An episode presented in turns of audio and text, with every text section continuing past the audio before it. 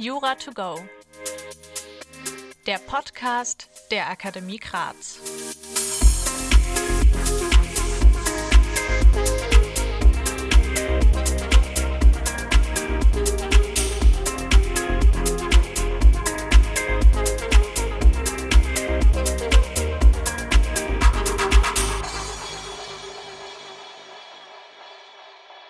Hallo und herzlich willkommen zurück zu einer neuen Folge von Jura to go. Ich bin wieder dabei, Laura Kinzel, und ebenfalls dabei ist wieder Mario Graz. Mario ist geschäftsführender Gesellschafter der Akademie Graz, Anbieter eines juristischen Repetitoriums und Zivilrechtsdozent. Heute sprechen wir über die zehn größten Fehler, die man machen kann in einer Zivilrechtsklausur. Bevor wir aber anfangen mit den Inhalten der Folge, möchte ich euch etwas über MyJobFair erzählen, die nämlich die heutige Folge sponsoren. MyJobFair veranstaltet regelmäßig Karrieremessen an den verschiedenen Universitäten und auch die Juracon am 31. Mai in Frankfurt am Main. Bei diesen Events könnt ihr Arbeitgeber, also Kanzleien und andere Unternehmen kennenlernen, um herauszufinden, wo ihr euch gerne bewerben würdet für Praktika, studentische Nebenjobs, das Referendariat und auch dann euren ersten Job nach Ende des Studiums. Ich werde gemeinsam mit Mario bei der Juracon Ende des Monats dabei sein und wir würden uns sehr freuen, viele von euch dort kennenzulernen. Ich habe schon eine Folge aufgenommen mit MyJobFair zum Thema Networking und warum das so wichtig ist, gerade für Juristen, denn in der juristischen Arbeitswelt geht dann doch vieles über Vitamin B. Deshalb ist es die ideale Möglichkeit für euch bei diesen Events ausgiebig zu netzwerken oder auch einfach das Networking erstmal zu üben. Kommen wir zu dem Inhalt der Folge. Heute wollen wir die zehn größten Fehler besprechen, die man machen kann in einer Zivilrechtsklausur. Mario, erinnerst du dich noch an deine allererste Zivilrechtsklausur? Hast du da irgendwas fabriziert, wo du jetzt im Nachhinein sagen würdest, mein Gott, wie blöd war ich damals? Ja, absolut. Also meine erste Zivilrechtsklausur war ja die Klausur zum Bestehen der Anfängerübung. Das hatte ich ja auch schon mal in einer anderen Folge erzählt. Da bin ich ja durchgefallen durch die Klausur. Ich auch ziemlich idiotische Fehler gemacht habe, auch zu Recht durchgefallen. Das, das hat mich motiviert, dann einfach weiterzumachen und besser zu werden. Die für die große Übung, weiß ich noch, die war dann sehr gut gelungen. Ich glaube, zehn oder elf Punkte hatte ich dann da, aber auch nur, weil man sich dann einfach selber hingesetzt hat auf den Hosenboden und die richtigen Dinge dann gelernt hat. Die erste Klausur war gruselig im Zivilrecht. Weiß ich noch, Anfänger über hat ja, glaube ich, damals zwei oder drei Stunden nur gedauert, die Klausur, aber es war, ich glaube, drei oder zwei Punkte, ich weiß es nicht mehr. Also ich habe meine allererste Zivilrechtsklausur bestanden mit sage und schreibe vier Punkten. Knallhart. Ich habe damals vor der Prüfung nur irgendwelche Definitionen auswendig gelernt für Zivilrecht. Ich konnte kein einziges Schema und habe dann erst in der Klausur selbst gemerkt, dass man ja irgendwie in so einem Gutachtenstil-Schema arbeiten muss. Eine Zusatzfrage war noch, was Früchte sind. Und da habe ich mich riesig gefreut, als ich hinten im Verzeichnis irgendwann nachdem ich eine halbe Stunde gesucht hatte, endlich die Früchte gefunden habe. Also du hast nicht hingeschrieben Äpfel. Was ja vielleicht nicht so ganz verkehrt wäre, ne? aber wir brauchen ja erstmal die Definition. Ja. Ich hatte ehrlich gesagt in der Klausur dann schon das Gefühl, dass es besser läuft, als es dann ja, von den Noten her am Ende lief. Aber jetzt im Nachhinein weiß ich natürlich, woran das lag. Vielleicht fangen wir mal an direkt mit dem Sachverhalt, den man bekommt. Wie sollte man denn mit dem erstmal umgehen? Ich würde nicht den Sachverhalt an sich erstmal lesen, sondern umblättern im Zweifel, ja, wenn es nicht ein einseitiger Sachverhalt ist, sondern häufig hat man ja auch im Examen zwei- oder dreiseitige Sachverhalte, hinten die letzte Seite sich anschauen und die Fallfrage erstmal richtig zu lesen und auch nicht nur lesen, sondern auch zu verstehen und für sich einzusortieren. Denn die Fallfrage ist nicht dein Feind, sondern die ist dein Freund. So musst du sie verstehen. Die Fallfrage gibt dir auch schon die Struktur für die Klausur im groben Maße äh, vor. Deshalb ist wichtig, die Fallfrage zu verstehen. Die Prüfer können Fallfragen auf unterschiedlichste Art und Weise stellen. Das heißt, ich habe häufig sehr offene Fragestellungen. Also jeder kennt das. Wie ist die Rechtslage? Das ist das Krasseste, was ich vorfinden kann. Da muss ich am meisten prüfen. Da weiß ich nicht, wer von wem was will. Und auch dieses Was, ja, das ist auch noch nicht klar. Das muss ich erstmal herausarbeiten und die Personen klarstellen, wer hat denn irgendein Interesse, gegen wen vorzugehen, was ist sinnvoll zu prüfen nachher am Ende. Ja, das muss ich erstmal herausarbeiten. Oder ich habe halt schon eine etwas geschlossenere Fragestellung. Welche Ansprüche hat der A gegen den B? Da ist ja zumindest schon mal die Personenrichtung klargestellt, aber ich weiß immer noch nicht, was das wirtschaftliche Ziel ist. Das muss ich nämlich auch erstmal herausarbeiten. Dritte Möglichkeit im Wesentlichen, ich habe eine enge Fragestellung, also ganz konkret, kann der A von B Herausgabe der Uhr verlangen? Kann der A von B Unterlassung der R Äußerung verlangen? Was auch immer. Ne? Das ist dann also, wer gegen wen und auch was ist gewollt. Das ist dann schon mal ganz gut vom Klausursteller herausgearbeitet. Leider Gottes werde ich die letzte Frage nicht so häufig antreffen, sondern eher die offenen Fragestellungen, weil wir wollen ja als Prüfer irgendwie das Magazin auffüllen mit 18 Punkten, die zu vergeben sind. Und da muss ich halt viel prüfen lassen und da sind die engen Fragestellungen in der Regel nicht so gut geeignet. Also erstmal lesen sauber und dann gucken, was habe ich denn für eine Art Fragestellung. Das ist mein Gradmesser nachher für die komplette Klausur. Man hat natürlich auch nur eine begrenzte Zeit. Und wenn man dann sieht, nach zwei Minuten fängt mein Nachbar am nächsten Tisch an, schon wild rumzuschreiben, lasst euch auf jeden Fall davon jetzt nicht stressen und liest den Sachverhalt, die Frage und den Bearbeitervermerk. Denn es gilt immer der Spruch, die Letzten werden die Ersten sein. Also schön erstmal Zeit lassen und strukturieren. Und passt natürlich auf jeden Fall auf, das kann ja auch passieren, dass gewisse Ansprüche ausgeschlossen werden, also nicht geprüft werden sollen. Das ist mir leider auch einmal passiert, dass ich dann während einer Prüfung mhm. erst nach zwei Stunden gemerkt habe, ich habe hier einen Anspruch geprüft, wo ausdrücklich darauf hingewiesen wurde, den sollte ich gar nicht prüfen. Das ist das Ärgerlichste, was einem passieren könnte. Absolut. Wie sollte man denn mit dem Sachverhalt umgehen? Also was sollte man markieren? Ich würde erstmal gar nicht den Sachverhalt Satz für Satz lesen, sondern ich würde von links oben in der Ecke bis rechts unten erstmal mit meinen Augen kurz grob durchscannen. Was meine ich damit? Gucken, ob ich irgendwie ganz viele Personen und vor allem, ganz wichtig, sehr viele Daten im Sachverhalt finde. Wenn ich sehe, da sind zig Daten, also jeder zweite Satz ist gespickt mit irgendeinem Datum. Dann wird das vielleicht irgendein Fristproblem sein oder ein Verjährungsproblem oder das Schlimmste, was ich mal erlebt habe, eine Übungsklausur, die ich geschrieben habe, da fing oben der Sachverhalt an, 1997 loszuspielen und endete unten im Jahr 2008. Da wollte der Klausursteller auf den gesetzlichen Eigentumserwerb nachher hinaus, Paragraph 937 BGB was man natürlich nicht geblickt hat, wenn man sich das nicht in einem Zeitstrahl wenigstens irgendwie aufgemalt. Das heißt, kurz mal durchscannen, wenn ich weiß, da sind viele Daten drin. Ich würde mir sowieso immer mindestens zwei leere weiße Blätter neben den Klausursachverhalt legen. Auf dem einen weißen Blatt Papier packe ich mir dann den Zeitstrahl erstmal hin, dass ich beim Durchlesen schon die wichtigsten Ereignisse mir chronologisch auf dem Zeitstrahl notiere. Auf dem zweiten weißen Blatt Papier würde ich mir dann immer schon noch eine Personenskizze machen. Wir haben ja fast immer mindestens drei Personen, wenn nicht sogar vier oder fünf beim Durchlesen die Personenskizze schon zu bauen, also die Personenbeziehung aufzumalen, wer hat da irgendwas mit wem wie gemacht. Das wäre erstmal das Erste, was ich machen würde, um den Sachverhalt zu strukturieren. Das heißt, Zeitstrahl anfertigen, Personenskizze basteln. Und eigentlich brauche ich dann noch ein drittes weißes Blatt. Ja, ich weiß, es wird viel und manche Prüfungsamtstische, die man zur Verfügung hat zum Schreiben des Examens, sind relativ klein, kann ich mich noch erinnern. Bei mir sind die Gesetzestexte fast immer runtergefallen, aber egal, drei Blätter sind wichtig, weil das letzte weiße Blatt brauche ich, um beim erstmaligen Durchzulesen schon mir die ersten Assoziationen hinzuschreiben.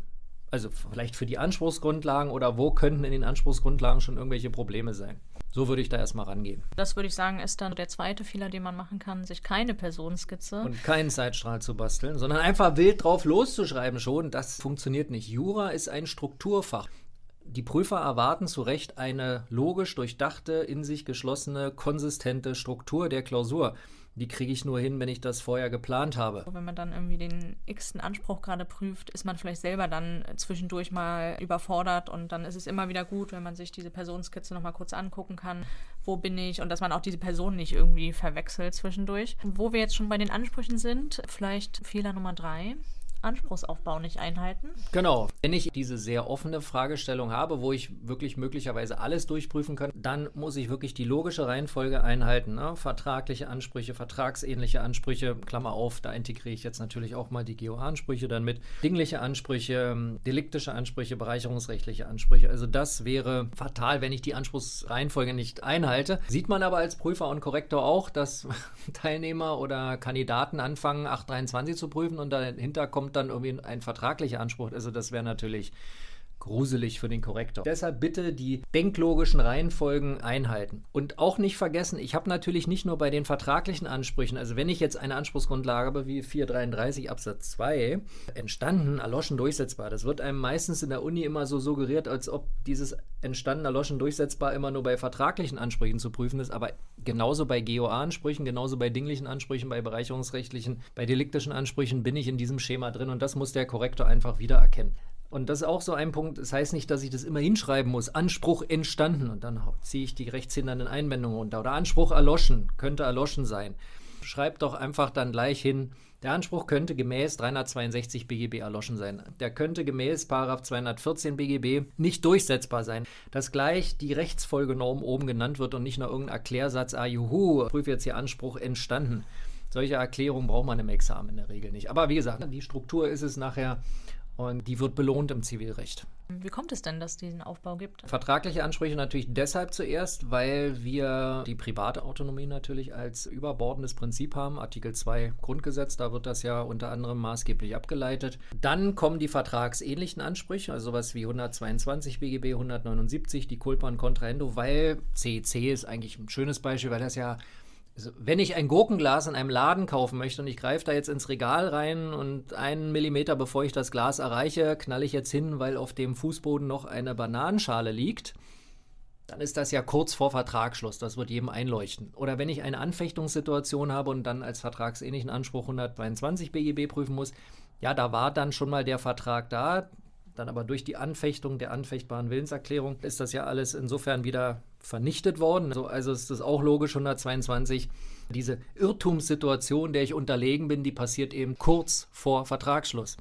179 BGB, Haftung des Vertreters unter Vertretungsmacht, dann genauso ein vertragsähnlicher Anspruch, weil natürlich der Vertreter unter Vertretungsmacht, der organisiert ja quasi den Vertragsschluss aus. Also auch das passiert alles kurz vor Vertragsschluss.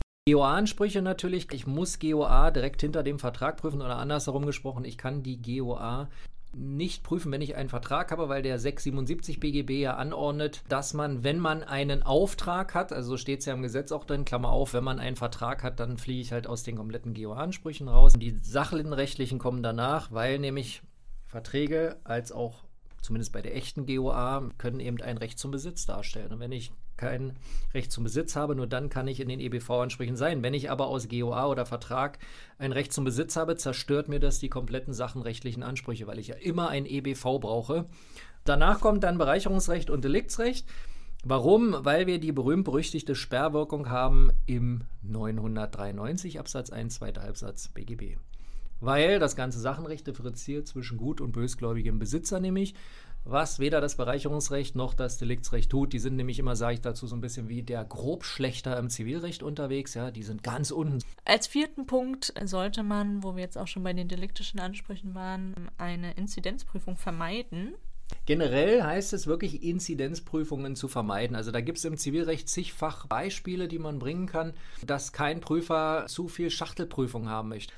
Beispiel, vielleicht nochmal ganz simpel, jeder kennt ja den 985 BGB, Eigentümer, Besitzer, kein Recht zum Besitz. Rechte zum Besitz kann ich mir eben häufig aus einem Vertrag ableiten. Mietvertrag, Leihvertrag, Pachtvertrag. Jetzt wäre es natürlich suboptimal, wenn ich erstmal den wirksamen Vertrag, den Pachtvertrag, den Mietvertrag oder ähnliches im 986 beim Recht zum Besitz erstmal durchprüfe. Das werde ich sofern die Aufgabenstellung das natürlich ermöglicht, schon weit vorne geprüft haben bei den vertraglichen Ansprüchen, sodass ich dann nur bei 986 nach oben verweise.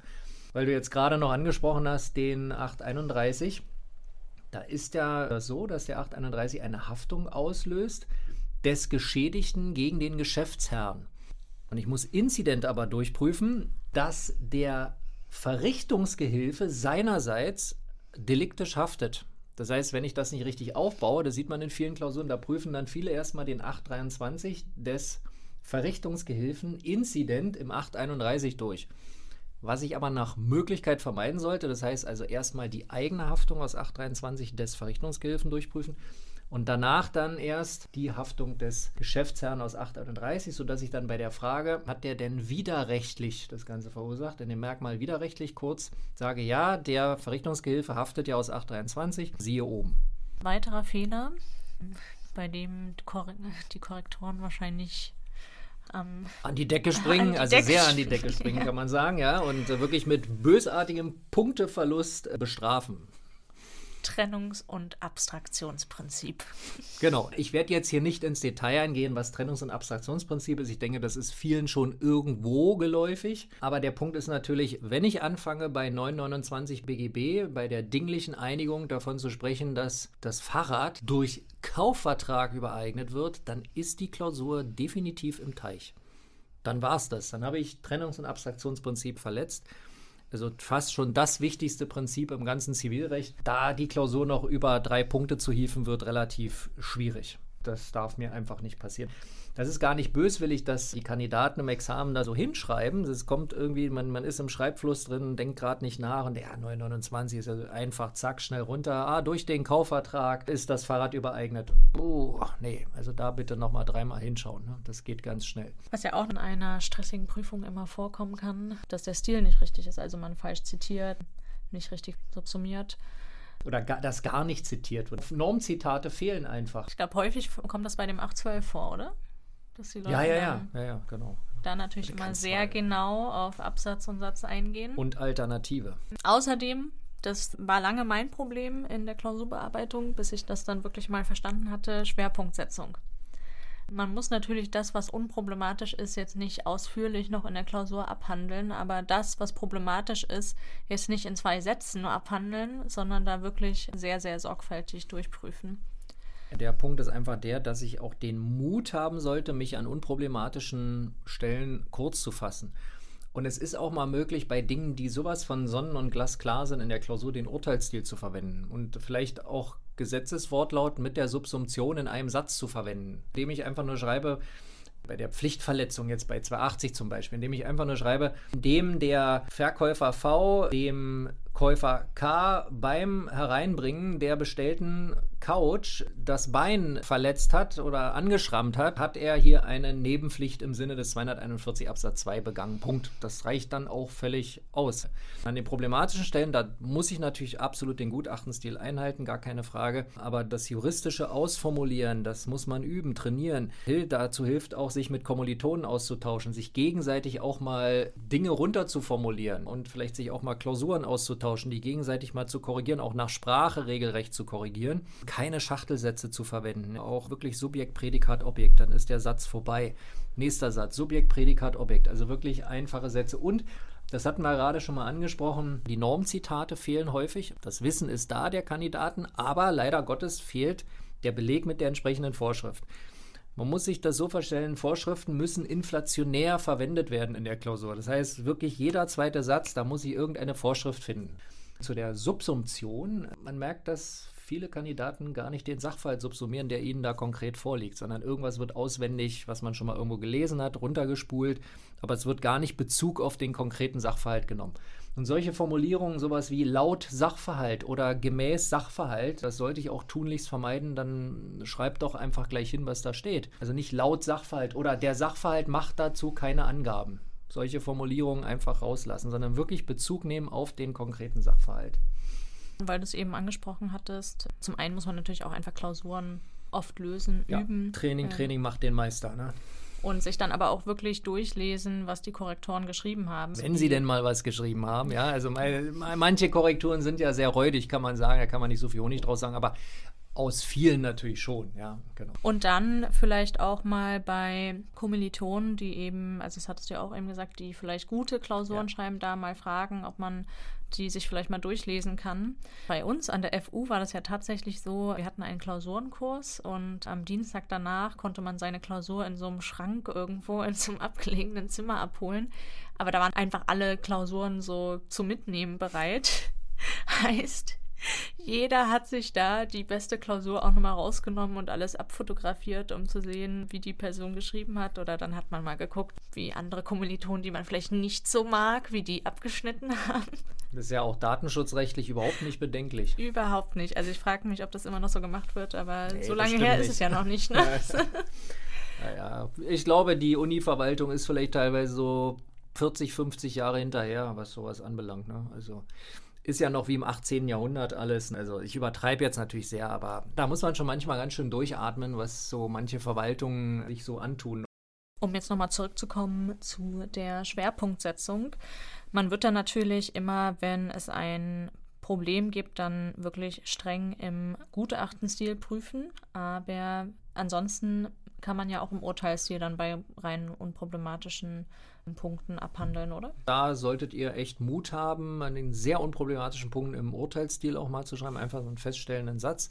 In der Regel Gesetzestatbestand, wie gesagt, mit Subsumption schon in, in einem Satz und dann wirklich weiter, weil ihr müsst auch zusehen, dass ihr Zeit einspart am Ende des Tages und zu den problematischen Punkten auch hinkommt und bei den problematischen Punkten dann natürlich den Gutachtenstil dann auch sauber zu verwenden. Meistens sieht man auch als Prüfer und Korrektor, dass die Definitionen gar nicht abgeliefert werden. Also da kommt dann irgendwie ein Obersatz, der vielleicht auch schon teilweise relativ ungenau formuliert wird. Äh, da, dazu können wir dann auch mal demnächst mal eine Folge machen, wie baue ich einen richtigen Obersatz.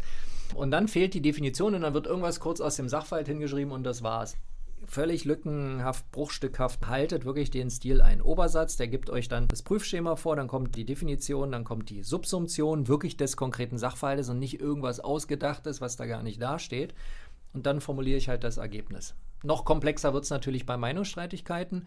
Ich werfe das Problem auf, gucke mir erstmal eine Ansicht an, schreibe nicht in herrschende Meinung, das mache ich im Examen nicht, sondern nur eine Ansicht, andere Ansicht. So, ich schilder erstmal die eine Ansicht, sage, was die sagt und subsumiere dann auch unter dieser Ansicht und stelle dann fest, was das Ergebnis ist. Dann kommt die zweite Ansicht, kurz abstrakt sagen, was die eben meint, sagen zu müssen zu dem jeweiligen Problem.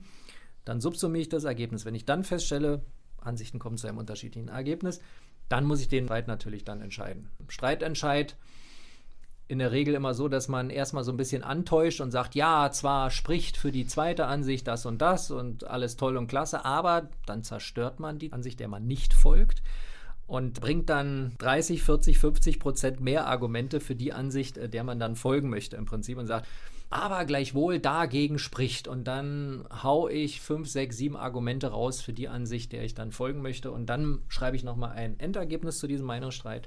Es klingt zwar erstmal komisch, ja, Urteilsstil mal bei unproblematischen Stellen zu verwenden, aber das spart Zeit. Gerade bei den strafrechtlichen Klausuren im Zivilrecht stehe ich nicht so häufig unter Zeitdruck wie in den strafrechtlichen Klausuren.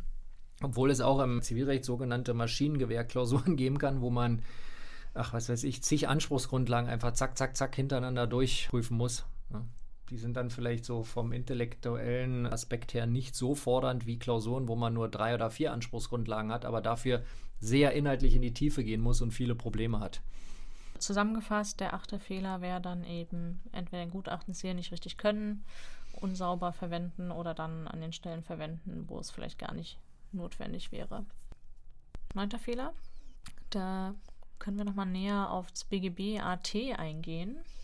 Es ist ja so, wie, wie vielleicht viele Hörer auch schon aus einigen Ecken mitbekommen haben, häufig hat man ja irgendwie, ja, die Grundlagen machen es nachher. Und es ist tatsächlich so, BGBAT wird vernachlässigt. BGBAT kommt im ersten Semester, ist aus meiner Sicht auch richtig so, dass das kommt, aber kann auch ein bisschen unglücklich sein, weil BGBAT sehr vielschichtig ist und BGBAT Auswirkungen hat auf alle Bereiche. Schuldrecht AT, Schuldrecht BT, die Nebengebiete Familienerbrecht, Handelsgesellschaftsrecht. Vielleicht mal als exemplarisches Beispiel, wenn ich jetzt Stellvertretungsrecht prüfe, also 164 BGB, ja, Vertretungsmachten können sich ganz vielschichtig ergeben. Die können sich ergeben aus dem Gesellschaftsrecht, aus dem Familienrecht, aus dem Erbrecht, aus dem Handelsrecht. Da kann ich sowohl gesetzliche als auch vertragliche Vollmachten haben und so weiter. Diese Verknüpfung einfach herzustellen, das dauert und das braucht viel Zeit und wenn ich halt die Grundlagen nicht beherrsche aus dem BGBAT, wie kommt ein Vertrag zustande? Der 145 folgende. Abgabe, Zugang von Willenserklärung, Minderjährigenrecht. Ne? Ich sage mal, der Minderjährige ist wie ein falscher 50er. Der taucht immer wieder auf